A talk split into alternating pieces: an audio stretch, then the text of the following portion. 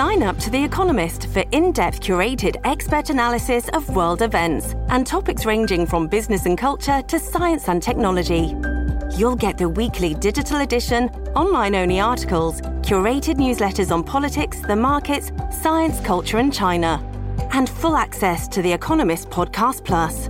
The Economist is independent journalism for independent thinking. Go to economist.com and get your first month free. ツッコミニュースランキング。時事問題から芸能スポーツまで突っ込まずにはいられない注目ニュースを独自ランキングでご紹介、まずは芸能スポーツです、はい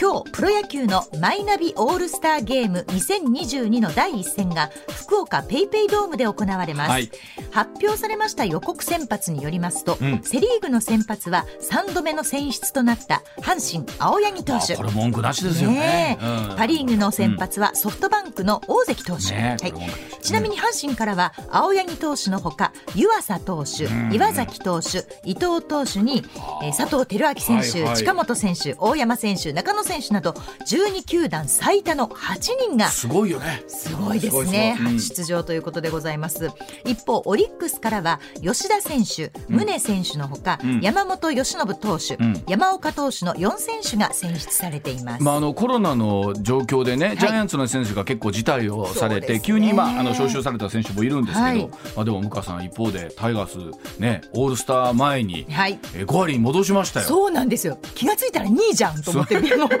2, 2位じゃんまあそれゲーム差あるけどと思いながらでもこれ本当に分かんないよ。わかんないわかんないよ。まさかだってもう最初はさあんだけ連敗してどう？あごめんなさい長くなりそうです。えーそうですね。次いきますね。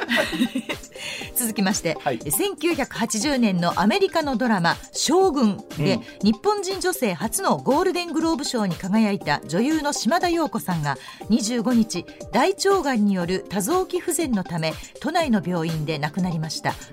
69歳でした。まあ、僕らが中学生高校生の頃この「将軍」というアメリカでのドラマで日本の女優の人がすごいことになったっていうのがありまして、はい。まあ、その前に島田陽子さんっていうと例えば「白い巨頭」のタミヤさんバージョンになったりとか「はい。犬神家の一族」本当数々の映画ドラマにご出演をされていてあのちょうど僕らが会社入った1992年、はい。あのヘアヌード写真集をそう出され当た時んですよね。39歳。39歳で。で今日もスタッフと喋ったらある程度の年代以降になると、あれ？いやお名前は存じ上げてるんですけどまあ、ずっとご病気をされてってねね。あの表舞台に出たらおられなかったということなんですがそうやって思うとやっぱり69歳ってのは若いです、ね、いやー若いです。まだまだと思いますけどね、はいでした。うん。はい、ではニュースランキング参りましょう。まずは第5位 NTT が首都直下型地震などの大規模災害で東京に大きな被害が出た際に事業を継続できるよう東京の本社機能を群馬県高崎市と京都市に分散させる方針を固めたことが25日分かりました、はい、うん。10月にも施行を始めまして、うんうん。えグループ会社にも本社機能の地方分散を促します、はい。国内従業員数がおよそ18万人に上る日本最大級の企業グループの試みは他社にも影響を与えそうです、まあ、特にやっぱ NTT さんというと日本のインフラも通信のインフラも多様手でいらっしゃいますから,、はいね。もし、えー一つのところにまとまっていて、うん。こういうように災害とかがあった場合にもどうすることもできないので、そうですね。本社機能を分散すると、まあ、こうリスクをね、こうどうやってこう回避していくのかということなんですけれども、はい。まあ、こう大きなところがやられるっていうのは一つ意味がありますよね。そうですね。はい、うん。続いて第4位。JR 九州は25日運転士や車掌ら計38人が新型コロナウイルスの感染者や濃厚接触者となり列車運行に必要な人員の確保が難しくなったとして27日から8月5日に在来線特急計120本を運休すると発表しました。これもあの驚いたんですけど、はい。まあ、このコロナの影響でそうかと、うん。例えばそれこそ濃厚接触者という定義も含めてなんですけど、もう本当に今会社が回らなくなってるっていうところが、まあ、これ JR 九州さんだけじゃなくていろんなところでああるわけですよね。でやっぱり一番その、えー大きいのが医療機関にはい。お勤めなさってる方が来られなくなっちゃってっていうのが大変だということを考えるそうするとと他の病気の方がやっぱりねね。診察していただけなくなるっていうのは怖いです。いろんなところに影響出てます。はい。運休ってすごくないいやですか？これ本当大変だと思います。よ。ね。うん。えー続いて第3位です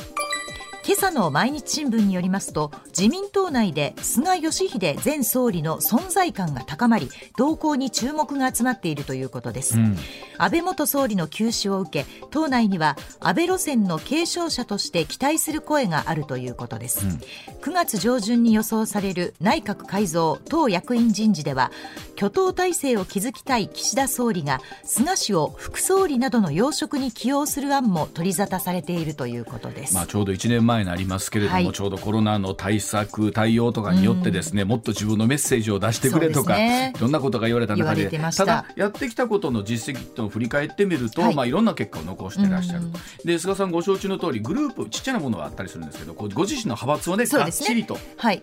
いうわけではない,、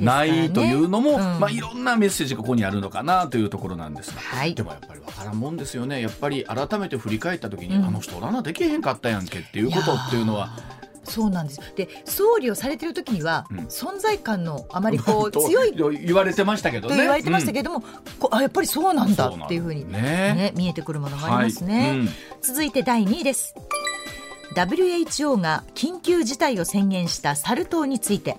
日本で初めて感染が確認されたことが明らかになりました、うん、政府関係者によりますと感染が確認されたのは東京都在住の30代の男性、はい、サル痘は、えー、発疹や発熱などのほか、うん、リンパ節の腫れが見られます、はい、これまでに世界で75の国と地域で1万6000人余りの感染者が確認され5人が亡くなっています、まあ、ちょうどそのタイミングで WHO がですね、はい、世界中で気をつけてくださいっていうメッセージを出した直後だったんですけれども、ね、まあ、ただいろいろこう話をこうね情報を見てみるとこうあまり恐れすぎるとね今度はまた逆にえらいことになっちゃいますので、はい、本当にあの言われる正しく恐れるっていうのは難しいことなんですけれども。ただあのテレビの映像だけちょっと見るとねあのねなんかショッキングなそうなんです。星が出てるのがね、ね、あるんですけども、はい、はい、では第1位です内閣府は25日の経済財政諮問機関諮問会議で2022年度の消費者物価指数、うん、これが前年度と比べて2.6%上昇するとの見通しを示しました、はい、見通し通りになれば消費税率が引き上げられた14年度以来8年ぶりの高水準となります、うん。ウクライナ危機によるエネルギー価格高騰や円安に伴う輸入製品の値上がりを踏まえたということですまた2022年度の実質国内総生産 GDP 成長率は2.0%と予測し、うん、1月に閣議決定した見通しから1.2ポイント下方修正しています、はい、この後あの常念さんとお電話つなぎますけれども、はい、最低賃金のお話からこの日本の景気というところも含めてお話を伺ってまいりたいと思います、はい、コマーシャルの後は常念塚さんの登場です。上泉雄一のエーナー。MBS ラジオがお送りしていますさあ時刻まもなく6時27分になります。ここからは常年司さんでございます。常年さんおはようございます。おはようございます。ます。よろしくお願いいたします。はい。ではまずは今日はこちらの話題からです。さあ最低賃金の大幅引き上げは続くんでしょうか？え今年度の最低賃金の引き上げについて厚生労働省の審議会で、え議論が行われましたがまとまりませんでした。このまとまらなかった理由といたしまして労使の間で引き上げる水準に隔たりがあるためとしています、またあただ労使のどちらもですね引き上げるという方針そのものは一致しているということで、はい、結論は明日以降ということになります、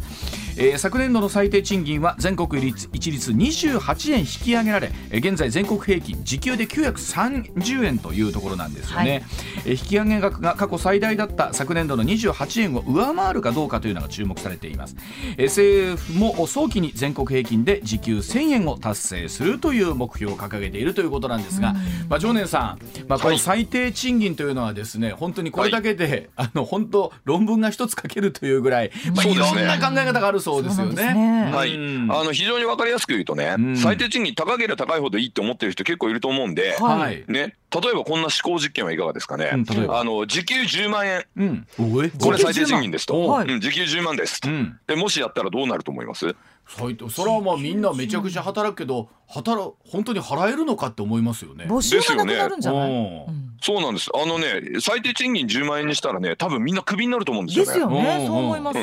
うん払えないから、はいうん、で実際にそれに近いことやった国があってですね、はい、韓国が2018年かな、うん、えー、と2年連続でね10%ぐらい引き上げたんですよね。うん、で結果何が起こったかというと失業率上がりました。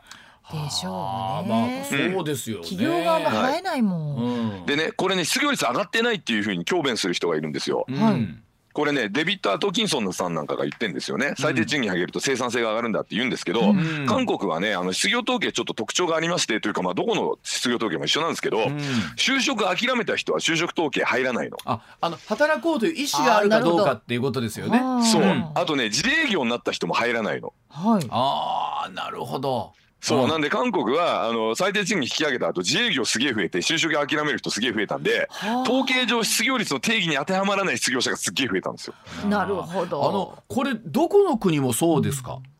大体そうですね。でね最低賃金上げても大丈夫っていう論文はないんですよ。へでもあれなんですよね。そのいわゆるジョンさんコロ加減はどこなんだっていうとこですよね。そうですね。まあ、えー、正確に言うとね大丈夫って論文もあるんですけど、うん、ダメだって論文もあって、うん、であのすごく正確に言うとねアトキンソンさんなんかが言ってる最低賃金の引き上げは労働生産性を高めるっていう論文はゼロです。こういう実証研究はありません。はあ、まあ一般的に失業がまあ高くなるっていうふうに考えた方がいいでしょうね。あの我々もこうね、えー、っと、はい、ラジオを聞きの皆さんで中小企業の経営者の方もやっぱりよくお聞きいただいてるんですけど、はい、それ一口に最低賃金上げるって言うけど上げたら上げたでね、うん、この支払、お給料支払わなきゃならない方は社会保障とかも含めてですけどいろんなものがかかってくるので、はい。ねうん、簡単にね、その上げるっていう議論になるのも怖いという話をされる方も多くて、そうですね、うん。だからあの10万円にもし上がっちゃったらもう全員クビにするしかないですよね。じゃあ1000円だったらどうなの？って1000円も結構厳しいですよね。でもじゃあ100円だったら？10円だったらって今こう交渉してるわけですよね。はい、あのこの間もうちの石田英さんがね、こう統計取ってくれたんですけど、でも例えば1500円っていう仮にですよ、基準になったとしても、じゃあ本当にそれであのいわゆる最低限の幸せな暮らしができるかどうかっていうと本当にそれでギリギリぐらいじゃないかっていう話もあって。ですね、うん、まあでもあれですよね。これ上げすぎちゃって食がなくなっちゃうとそれすらもできなくなってしまうって話ですから。そ,、このバランスだな。あの書いてある通り共に上げたいということでは一致してるんだけど、はい、労使の間で隔たりがあるってのはまさにその通りですよねこれ、ね、まあそういうことですね。だからそこだからね10万円は絶対ダメだし1万円も無理だし1000円も無理だしじゃあ100円、うん、10円、うん、20円？30円ってところで今まああのまあ攻防というかですね労使のね、はい、まあこれがあると。で一番いいのはねやっぱり景気をものすごく良くして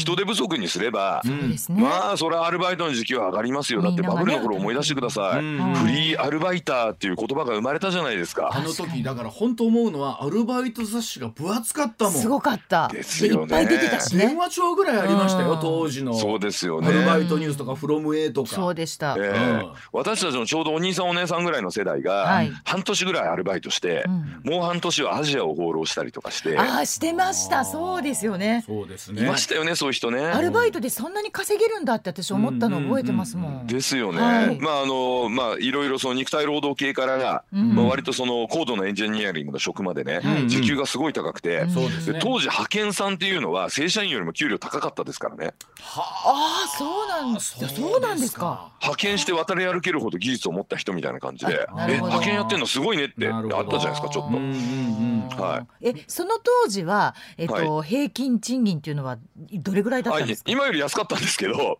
でもまあ伸びてたんですよね。まあでも賃金伸びるのはもうちょっと後なんですけど、バブルが崩壊した後のね、90年代にあの賃金だけは遅く来るので、景気が悪くなってるのに賃金はちょっと上がってしまうという現象があって、90年代後半ぐらいが実質賃金は一番いいんですよね、確かね。でもそうおっしゃるように、上限も難しいんですけれども、い。わゆる加減のところっていうかね、さすがにこれが最低すぎるとっていうところがあるわけじゃないですか。これがままさに今そのところなんですけど、沖縄高知が820円、大阪992円、まあ、東京一番高くて、それでも1041円。うん。ですね。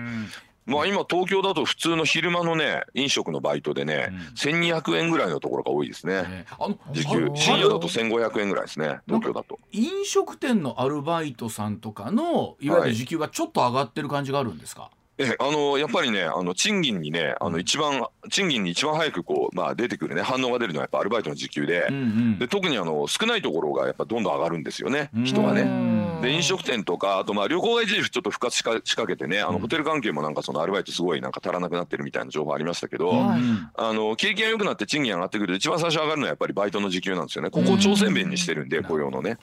はい、やっぱりねそうなってくると例えばあ消費者物価指数の先ほどお話とかもありましたけれども、うん。はい、あの改めてこうデータとか見ると面白いなと思うんですけど例えばアメリカとかってね、はい、あの、ええ、仕入れの価格も1割上がってる、うん、10%上がってるんですけど、ジョネさん物価も8.6%当然これ9%上がってる。そうです。ね、ところ、日本って仕入れ同じく9%ぐらい上がってるのに、やっぱり、え物価の方に反映されてるのが2%ぐらい。そうです。はい、結局このギャップが埋まんないんですよね、まあ、まあ、ただね企業物価っていうのはね必ずしも消費者物価と同じ、あのーうん、方式で、うん、同じまあ公式によってね、うん、えー、出してるものではないので、はいはいはい、必ずしもあの企業物価と同じだけ消費者物価が上がるかというとちょっと違うんですけど、それはね、うん、それ違うんですけどまあでもそれにしても今日本はですね企業の方がまあ割とですね、えー、血を流しながらね、うん、えー、価格転嫁をまあちょっと抑えて横並びで誰が先に値上げするんだろうっていうのは見てますよね。これあの、ほこ難しいんですけどせーのでドンって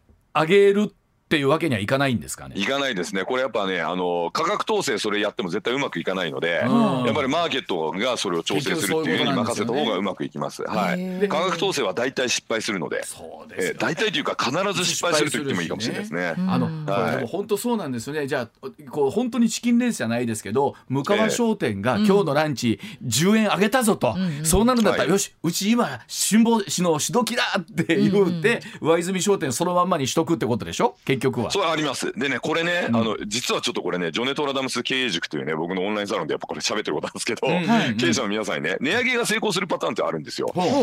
でこのパターンではどういうパターンかというとね、プライスリーダーになることですね。プライスリーダー。プライスリーダー。その人が値上げをしたら、周りの業者がやべえっつってババババババってね、後追い的に値上げしてくるときは、最初に値上げした人は勝ちです。でもこれ、え、プライスリーダーにじゃあなるにはどうすればいいんですかこれ結構ポイントでタイミングも大事だしあとその人のシェアとかもすごい大事ですね。うん、まあ、だから自分だけやって周りがついてこないと、自分だけ要は売り上げ削って終わりになっちゃうんですけど。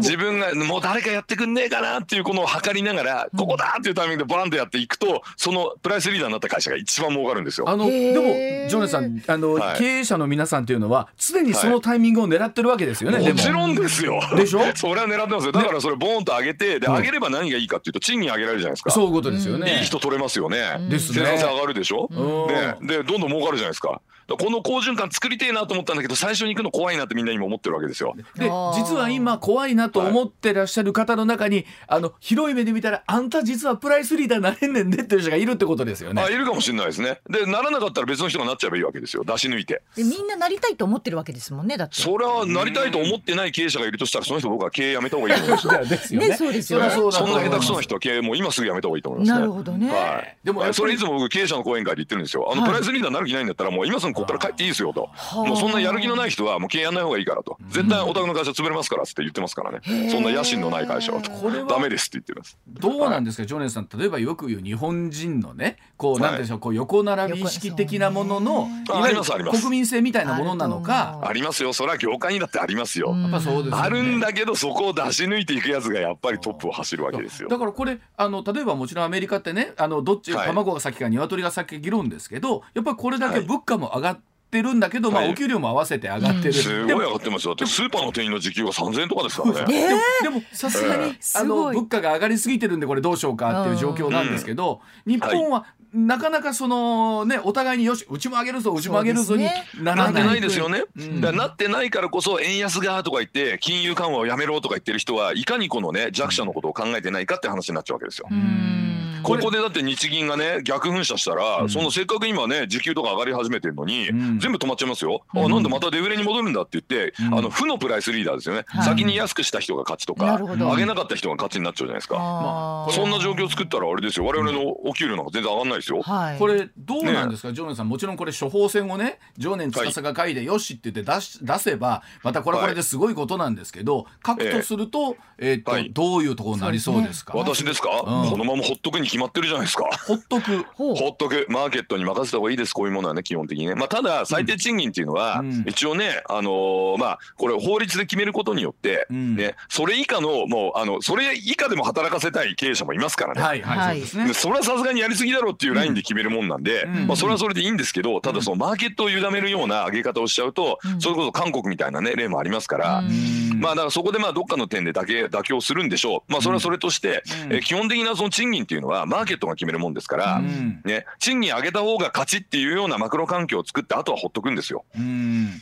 で、賃金上げた方が勝ちってマクロ環境は今のアメリカみたいな環境ですよね。ちょっとアメリカやりすぎなんですけど、あれの半分ぐらいでいいから、もう賃金上げた方が勝ちっていう環境を作っちゃって、あとはプライスリーダーになりたい人、どうぞ、もうビッグチャンスですよってやって、ね、やりたい人がやればいいじゃないですか。ね、じゃあこれ、全国平均時給1000円っていうのは、妥当なところなんですか、はい、全国平均時給1000円を無理やり作るのは僕はどうかなと思うんですけどね。あのまあ、話し合いでその時の相場で決めていった方がいいです。よあんまり無理してね、うん、1000円とか1500円って刻みでやると本当に韓国みたいになりますからね、はい、むしろその数字が先行しない方がいいっていうことですね、そうですね。マーケット後追いするような数字だったら僕は共有できると思うんですけど、やっぱり基本線はマーケットで決めないと、あの結果的にですね失業が増えて最低賃金上げたけどみんなが不幸になるっていうことはやっぱ避けた方がいいと思うんですよ。それが怖いですれが怖いですよね。まあ、もちろん。そう。でそれを無理やり雇えとか言ったらこれ社会主義になっちゃいますからそしたら経済全体が破綻して今度全員が貧乏になっちゃいますよ。これねあのなかなか難しいなと思うんですよ。確かにこうお互いにみんなが競争していくわけですから、え当然生き残るところもあったら、残念だけども、そこから撤退しなきゃなんないところっていうのもあって、だからこそお金って回っていく。よく言われるように、その人たちをどう救えるかっていうところなんですけど、なんか全部が全部守ろうとすると逆にえらいことになっちゃうということなんですよね。そういうことなんですよね。だからまあその経営者に対して僕はいつも厳しいこと言っててね僕も常にそういう競争にさらされてるんであえて言いますけど、やっぱりねあの下手くそな人が常に淘汰されるんですよ。でやっぱりいい人材取りたいですよね。その会社伸びるから。いい人材取るにはあのお給料上げなきゃいけないんですよね。うん、でそのお給料上げた分のリターンが売り上げで返ってくるリターンとか一生懸命計算してあここまでなら上げられるみたいなところでこう賃金って決まっていくわけですよね。そうです。ですよね。だからその上げる力があるところはまあ当然ですけれどもいい人取れると、いい人取ればいいもの作れるから値上げもできるみたいなね、まあ、そういう好循環でこうやっていかないとやっぱ経済って良くないと思うんで、うん、あんまりそれをねあの政府がああだこうだ言ってね箸のあの上げ下げまで支持するみたいなことになるとうまくいかないですね。そういう国は大体経済破綻してますもんね。すべてはもうマーケットに任せるっていうことですね。まあ、全てっていうか、まあ、ある程度のところやっぱマーケットに任せた方が価格の調整機能は非常に高いですね。うん、本当今おっしゃるように最低賃金のお話でこうやってしていくと、はい、確かに本当に10万ならいいのかっていうとそれは誰も幸せにならないっていうところは確かにあのおっしゃる通りですよね。そうなんですよ。はいわかりました。はい、はい、では続いていきましょう。時刻6時41分回りました。さあ安倍元総理の外交を引き継ぐのは一体誰になるんでしょうか？えー、安倍元総理が凶弾に倒れその外交手腕というのが改めて注目されているわけなんですが、はい、えー、安倍元総理に外交や安全保障についてレクチャーをしてきたという元朝日新聞の峰村さんという方がですね安倍氏はどのようにして各国要人の心を掴んでいったのかというのを東洋経済オンラインに記事を書かれたということなんですけれども、うん、さあ常念さんにもそのあたりの外交のお話聞いていきたいと思いますけれども、はい、常念さんこの峰村さんという方はご存知でらっしゃる？峰村さんあのまああの面識はないですけどツイッター上では大変有名でね、はい、朝日新聞の両親と言われていた人なんですが、辞めちゃったんですよ。しかも最後ものすごい意地悪されて、パワハラみたいなの受けて、朝日新聞で。まあ、はい、それこそあの安倍さんにレクチャーをするぐらいということですから、相当いろんな見識をお持ちだったということなんですね。そうですね。あの外交問題とかに非常にあの精通してまして、うん、であのチャイナがやってるねネガティブキャンペーンのこととかもそう峰村さんとかから情情報を得てですね、はい、でそれをねトランプ大統領がそれにすっかり染まりそうなところを安倍さんが違いますよっつってちゃんと教えたんですよね。うん、もうめちゃくちゃなこと言ってるんですよ。チャイナは日本にね100年支配されてみんな奴隷だったみたいなそんなことないじゃんみたいな話なんですけど。すごい すごいですねそれ。すごいんですよ。でも欧米の人こっちのアジアの歴史知らないでそういうこと言われて信じちゃうんですよ。あのー、日本は悪い国だったと。話しても日本は悪いんだみたいな感じでやれちゃうんですよ。はい。まあ、そういうところを、まあ、あの細かいレベルでちゃんとチェックをしてってくれてるってことなんですね、うん、この、ね、そうですね。うん、はい。で、峰村さんは、あの、まあ、極めてですね、あの、まあ、あの、大きなスクープも。えー、何個かやってらっしゃいまして、はい、あの LA の LINE のですね、うん、情報漏洩問題、あありましたね。チャイナにチャイナと韓国に下請け出してうん、で本当だったら見ちゃいけない人がねそれを見ていたみたいな話ありましたよね。あれをすっぱ抜いたのは峰村さんですね。はああの、はい、実際に、まあ、例えばこの9月27日に国葬ということで決まりましてね、うん、各国のまあ要人来られるということなんですけれども、はい、まあ、どうでしょう？例えばその安倍さんがいたからこう回ってたみたいな外交もこれ、ジョネさんそれは本当にその通りなんですか？いやこれ本当にその通りでね、うん、あの自由で開かれたインド太平洋っていうね、うん、えー、まあ、価値観外交ありますよね、これ、FOIP と書いて、フォイップって読むんですけど、はいはい、これをね、まあ、考えたのはチーム安倍なんですよね。うんでもこれっていろんな、はい、そのチームは、はい、そうあのこの自由で開かれたインド太平洋っていうのをこれをねさらに言うとアメリカの外交方針として、うん、まあ、トランプ大統領に認めさせたというかね、うん、これいいねっつって、まあ、巻き込んだのも安倍さんなんですよ。で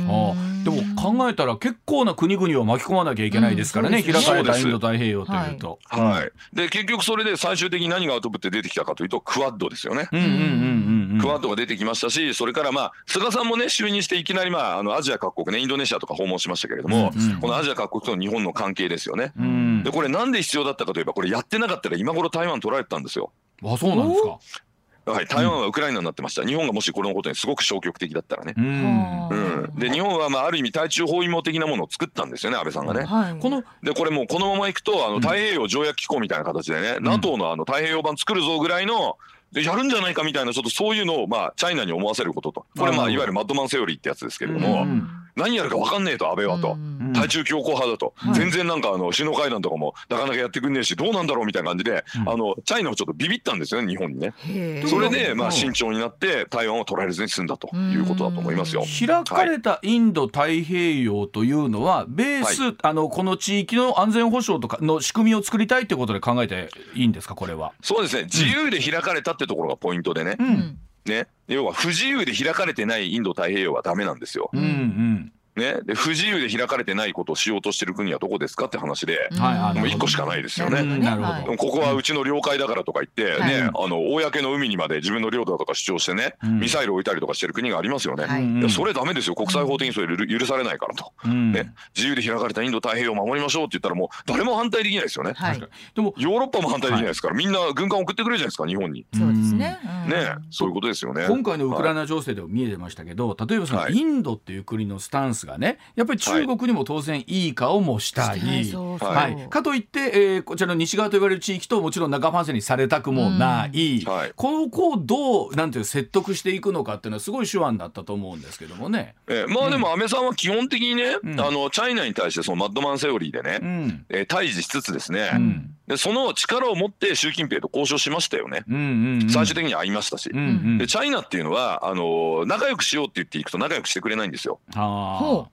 お前は潰すことがもできるんだよと潰せる力持ってんだけどどうするって言うといやもうあの仲良くしましょうって向こうから言ってくるんですよ。はあ、でもこのパターン以外ではチャイナとは仲良くできないんです。結構でもあの言うても国土にしても人口にしても軍事力にしても強いもの持ってますけどもね。ねはい、うん、でもあのチャイナっていうのは日本に負けると王朝が滅ぶっていうねジンクスがありますからね。ああ、かつての歴史というかね。かつての歴史。た例えば明朝は朝鮮出兵の豊臣秀吉に負けてその後滅びましたよね。清朝も日清戦争終わったら滅びちゃったでしょ？そうですよね。そうでしょ、あのだから小さい戦争に負けると特にね日本にちょっとでも負けると王朝滅ぶんですよ。あのだから日本にだけは絶対負けられないんでものすごい緊張するんですよ日本がいろんなことやると。ちょっと強気に出ても良さそうな感じ強気に出た上で仲良くすればいいんですよね、ね、向こうが仲良くしましょうって言ってくるので、うん、これね実はベトナムがね同じことやってるんです。2000年同じことやってます。はあそうなんですか。はい。チャイナの王朝というのはねまずね成立するとね朝鮮征伐行くんですよ。はあ。で朝鮮が平定できないとすぐ滅んじゃうんです、はあの隋の国ってあるでしょ、はい、隋ありましたね隋の国朝鮮征伐で失敗してすぐ滅んじゃったんですよ。はあ。はい、で唐の国は朝鮮を平定してで今度ね朝鮮平定する必ずベトナム攻めてくるんですよ。うん、でベトナムはどうするかというとね最初の一撃で大ダメージを与えるんですよ、チャイナに。全力でもう死闘を繰り広げて、ボッコボコにした上で深追いせずにあの外交団を送るんです。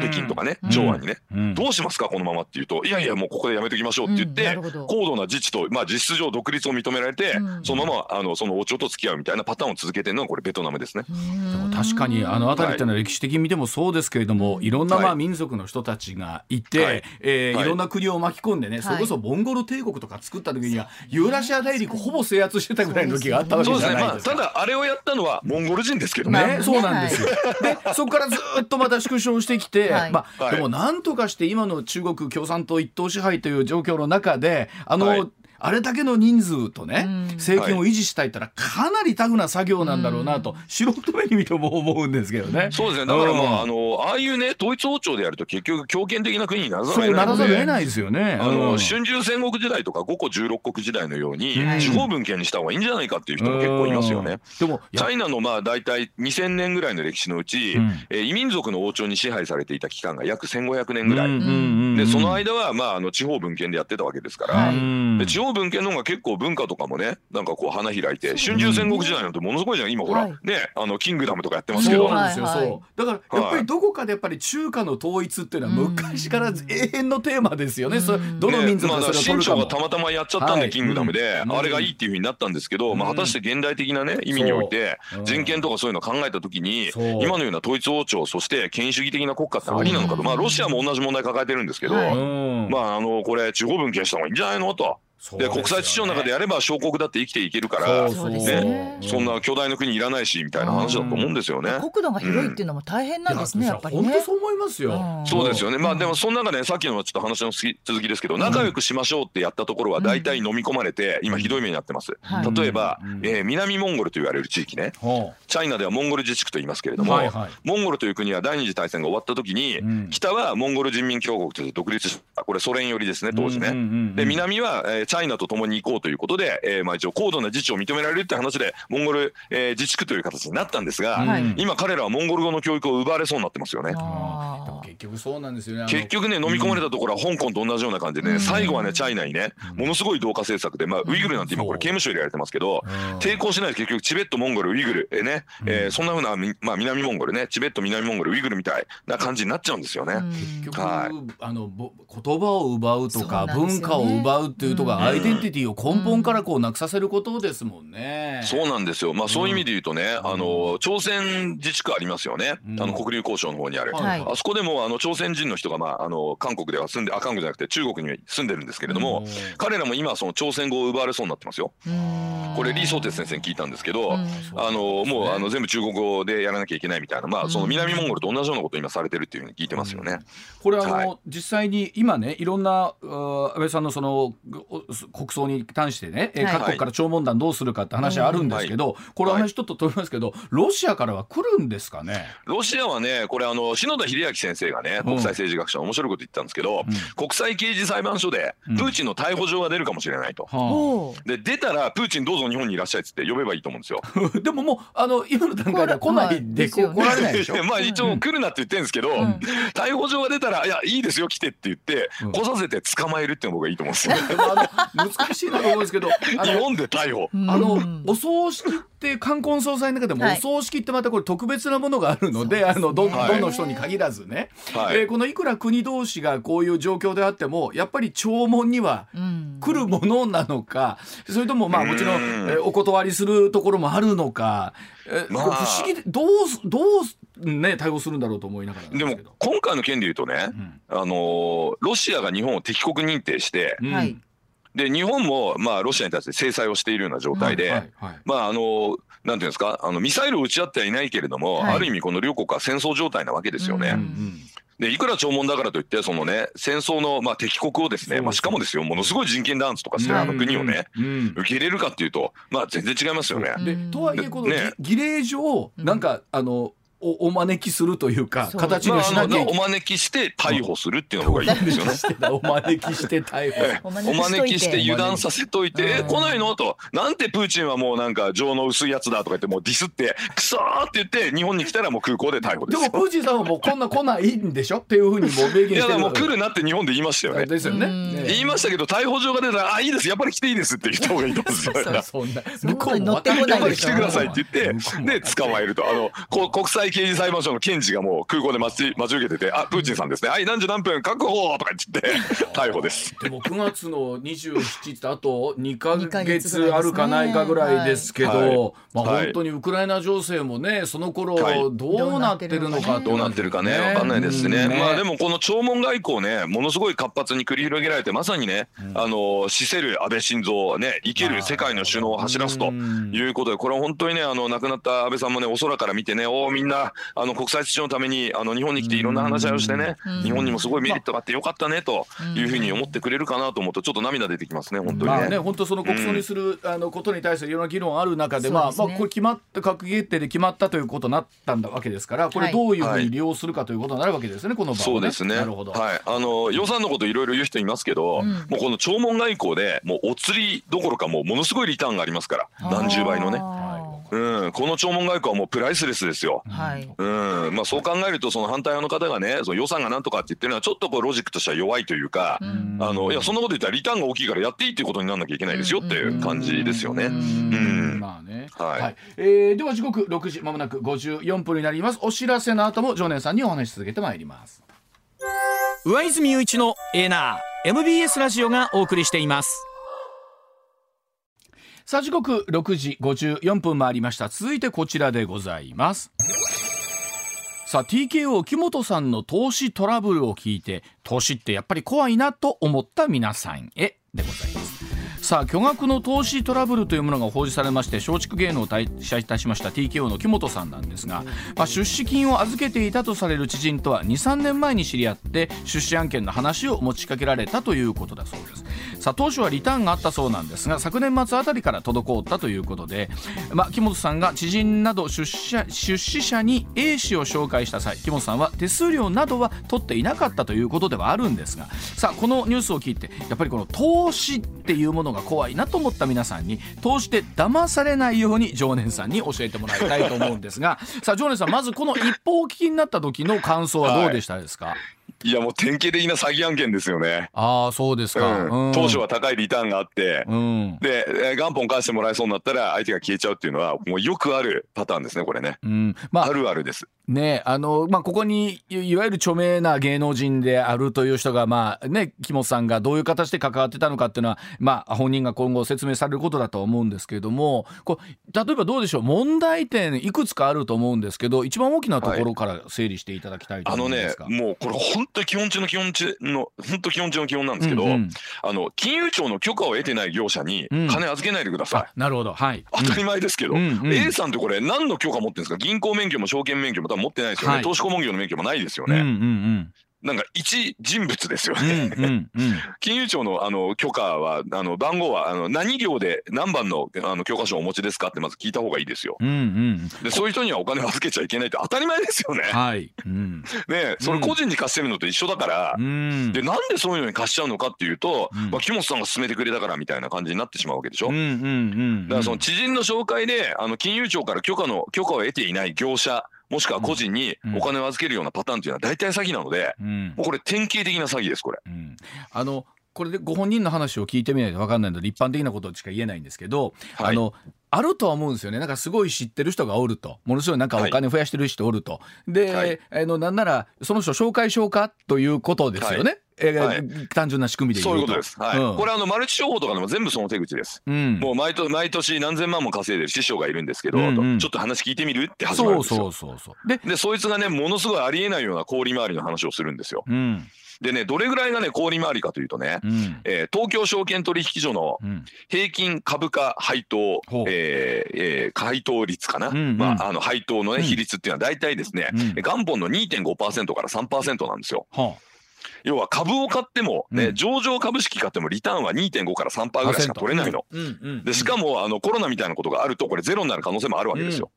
うんうんね、うん、でそんな時代なのにね、うん、30 10%とか30%とかっていうね、うん、え利回りを歌いなおかつ、もうほぼ確実に取れますみたいな話をしたら、うん、もう絶対詐欺ですよ、うん、どうやって運用してんですか？あなたって話になりますから。あの多くの場合こう話を聞いた時にねあの、はい、そういう話を持ちかけられてもいやもうもう投資とか分からんしもうお金のこと分からへんからっていう方もまあ多数いらっしゃるわけじゃないですか。と、はい、だからこそ日本ってこう投資とかに対するこう抵抗感ってすごくあると思うんですよね。このうさんくささみたいなものが常にこう付きまとってるっていうのはこういう話を聞いてあるわけじゃないですか。ありますね。うん、ではい、で本来なら常連さんがおっしゃってるような、まあ、正しい投資があるわけでしょ？ええ、うん、だから普通に証券会社オンラインの証券会社で口座を開いて、うんね、その東京証券取引所に上場している株を全部平均した平均値売ってるんです。これインデックスファンドというんですけどね、トピックス連動インデックスファンドって売ってるので、それを毎月同じ金額、ね、同じ日にずっと買い続けると、これドルコスト平均法と言いますけど、これ以外になんかやることあるんですかと僕は思いますね。ね。でところが、えー、それだとびっくりするほどは増えないわけですよね。そりゃそうですよ。まあそれで年率10%とか増えたらいい方じゃないですか。ねで、もちろん、ね、まあ、トピックスですから、まあ、基本的にはだから、うん、えっ、ー、と、キャピタルゲインで、まあ、あの10%ぐらい動きますけど、うんうん。うん、配当利回りで、まあ、せいぜい2.5から3%ぐらいが今おっしゃってた、はい、あのいわゆるテキあのところに収まってくるわけですよね。そうですね。ねあのまあ元本自体が伸び縮みするので、株価が上がると元本がぐっと増えますからね。うん、まあそこのキャピタルゲインも見ちゃう人いるんですけど、基本は配当で見てもらって、はいはいで配当が異常に高いその金融商品っていうのは、まあ、大体なんかこう、まあ嘘があるんですよどっかに。だからお、うん、あのこれ必ずだからそういうのに、えー、引っかかるのが怖いのでも本当基本的にも金融商品とかいいわっていう人といや、はい、そんなんやったらちょっとやってみようかなという人と どっちもダメなんですよそれは。ねっていうことなんですよね。勉強が足らんって話ですね。はい、ではそのあたりのお話を7時の時報の後にまとめていただきたいと思います。はい、一旦7時のお知らせでございます。そうだからジョネさんこういう話が出るにつけね、はい、だからやっぱり一括りにこれもそれも投資いやあのそれは細かく言うと詐欺案件みたいなことになるんでしょうけど あのそれも投資 これも投資って取られちゃうわけなんですよね、まあ、これがね。だから、うん、結局勉強しない人って安易に金儲けしたいわけですよ。でその今私が言ってるような、うん、あのネット証券で口座開いてうんちゃらかんちゃらって結構面倒くさいでしょ。まあ、確かに面倒くさい。ね、だからやりたくなくてで知人から「いやこんな儲け話があるよ」って「えー、そうなの?」って飛びついちゃうわけですよ。よ、はい、もうバブルの頃から何にも変わってないです。結局そのね怠け心ね、うん、儲けたいといういやらしい気持ちがある人は、こういうのつい常に引っかかるそのリスクを抱えてると思った方がいいかもしれないです、あの本当ねもう経験なこと言えないですけどあの本当木本さん自身を悪くした、はい、あんまり実は、はい、あの僕らの周りにも本当いなくって、で、うん、あのかといってやったことがいいとか悪いとかじゃない、はい、あのが認められるってことじゃないんですけど、あのその人柄みたいなところを信用するってこれ木本さんだけに限らずですけど、うん、あると思うんですよね。ね。あの人が言うんやったらみたいな。ね、木本さんもねこれ紹介して損したら自分のせいになるっていうことをよく考えて慎重にやるべきでしたよね。自分でやって自分が損してる分にはこれネタですけど、ね、人に紹介しちゃって人損させたらこれ自分の責任になるんで、そこはねやっぱぱり大人なんですからもう50歳にもなる大人がね、うん、そこをね考えなかったっていうのはそのかなり軽率だったと思うし、うん、そもそも木本さん自身がもっとね金融のこと勉強しないと。でねちょっとこう株とかビットコインやってるからっつってまたこうマスコミがもてはやしてね、あの投資芸人とかってこうやるじゃないですか、はい、あれがまた問題なんですよ。うん、この手のやつで本当にシビアに成功してるあの芸人はねあの井川さんって人がいて、あの石炭三井松島かな？なんかあの石炭会社の株買ってね10億円ぐらいあの資産作ったすごい人がいますけれども、彼ぐらいやってればもう本物ですよ。はい、一回竹山さんのねカンニングの竹山さんの番組でご一緒した時にその投資の話して、まあ彼は本当個別株ばっかり買うんですけど、いやあの井川さんぐらいその個別株ね分析できる人だって僕は買ってもいいと思って言いましたその時は。で私は個別株の分析はもう何が上がるか分かんないんでできないので、基本は平均を買うっていう戦法でもう時間を使わずに平均で儲けるっていうねマクロ経済のまあその理論でまあ考えるっていうやり方なんですけどいろんなスタイルあるんですけど、井川さんは本当に個別株でこれだっていうやつをもう自分で分析して自分のリスクで買って人にもそんな進めないですからね彼はね。そういう勉強することは大事なんですね。勉強すること大事ですね。世の中いくつもね例えばそれこそ振り込め詐欺含めそうだと思うんですけど、あのこれだけ気をつけてくださいね。それからそんな安易な儲け話はないですよっていう言われての100も分かってても、でもやっぱり手を出しちゃう。えもしかしたら自分もいるかもしれないしっていう、はい、何なんでしょうこれはね、私だけは大丈夫みたいなのもね。はい、僕も含めてあるのかもしれませんし。そうですね、みんなそうやってねこうなんかあのねあのあごめんなさい。井川さんですけど井村さんね、はあ、あのゼッピーっていうあのなんかあやばい間違えた。ゼッピーのあの井村さんという人ですね、うんうんはい、すみません今ちょっと落としちゃいました。いや、はい、あの井村さんですよ井川さんじゃなくて間違えちゃいました、で、はい、まあ実際にそのなんて言うんでしょう。そのこういう儲け話みたいあなただけみたいなものっていうのはいつの時代もやっぱり存在しちゃうんですよね、そうですね、で騙す方もねやっぱりあの結構ねあのまあその辺はこう精通しているるので、はい、騙し方ね。なのでやっぱりあのそこをねやっぱカモみたいな人はやっぱ引っかかりやすいので、基本的にはだからその最初に言った通りねあの金融庁から免許もらってない人にはお金預けない。うんまあまあこれは大原則ですよね。うん、そこをあのしっかり分かっていれば騙されないと思うんですけど、なんかねあの儲かりそうだからちょっとこれ業者としてねあの許可得てないんだけどこれ儲かるからってところでじゃあいいかなとかまあいいかなって思うと大体騙されるんです。まあもちろんどんな形であれ資金が集まっていわゆる種銭というものが大きくなってくると、それだけまあ運用できる仕組みってなものも多くなるわけですから、集まるとね。そうですね。はい。だからやっぱりあのなんかねその周りでみんなが儲けてると焦るじゃないですか。はい。でもそれはその儲ける人はね。そのちゃんとまあいろいろリスクを取ってやってたりとか、ね、あとはもう詐欺に本当に騙されてそう言ってるだけで最終的にはゼロになっちゃう人とかいろいろいるので、ね、周りのノイズには惑わされないようにして。あの確かに儲かってるぜって言ってて本当はどうか分かんないしねって分かんないんですよ。はい、大体マルチ商法とかそういうのも全部そうでしょ。すごい儲かるんだよ。とか言ってねこんなに楽してこんなに儲かりますって言うんですけど、はい、そんな楽して儲かるんだったらなんで俺に教えてくれんだって話。ですよ。ですよね。みんなもうそうなっちゃうじゃんって思いますもんね。ねえそんなもん隠してじゃあ2倍3倍自分でやればいいじゃん、うん、なんで俺に教えんのってまずそこはおかしいし。でその業者はね金融庁で許可得てるのっていや持ってないと、うん、まあこれ詐欺だろうって逆に突っ込めばいいんですよね、うん、僕なんかそういうことにしときたらもういじってすごいなんかネタにしてあのなんか遊ぶんですけど、まあ、それぐらいの気持ちやった方がいいと思いますね。そうですね。多くの人がなんか、はいまあもちろん多くの人がそれに騙されないんですけど一部そのそこのところであじゃあっていう方で回っていくわけですからね。はい、だからまあ木本さんも悪気はなかったとは思いますが、結果的に詐欺になってるっていうのはやっぱ詐欺なんですよ、申し訳ないですけど厳しいですけど、ね。まあ、あとは本当に本人からどういうねあのコメントが出てくるかなんですけど、いやお金返ってこないと思いますよ多分。ねなんかね一生返し続けるっていうふうにねご本人は言ってますけど、まあ本当なんかちょっと残残念というかなんかショックだなと思っていうまあね7億っつったら大変ですよね。額がねはいわかりました。えー、ジョンさん今週もありがとうございました。ありがとうございました。ありがとうございました。はい。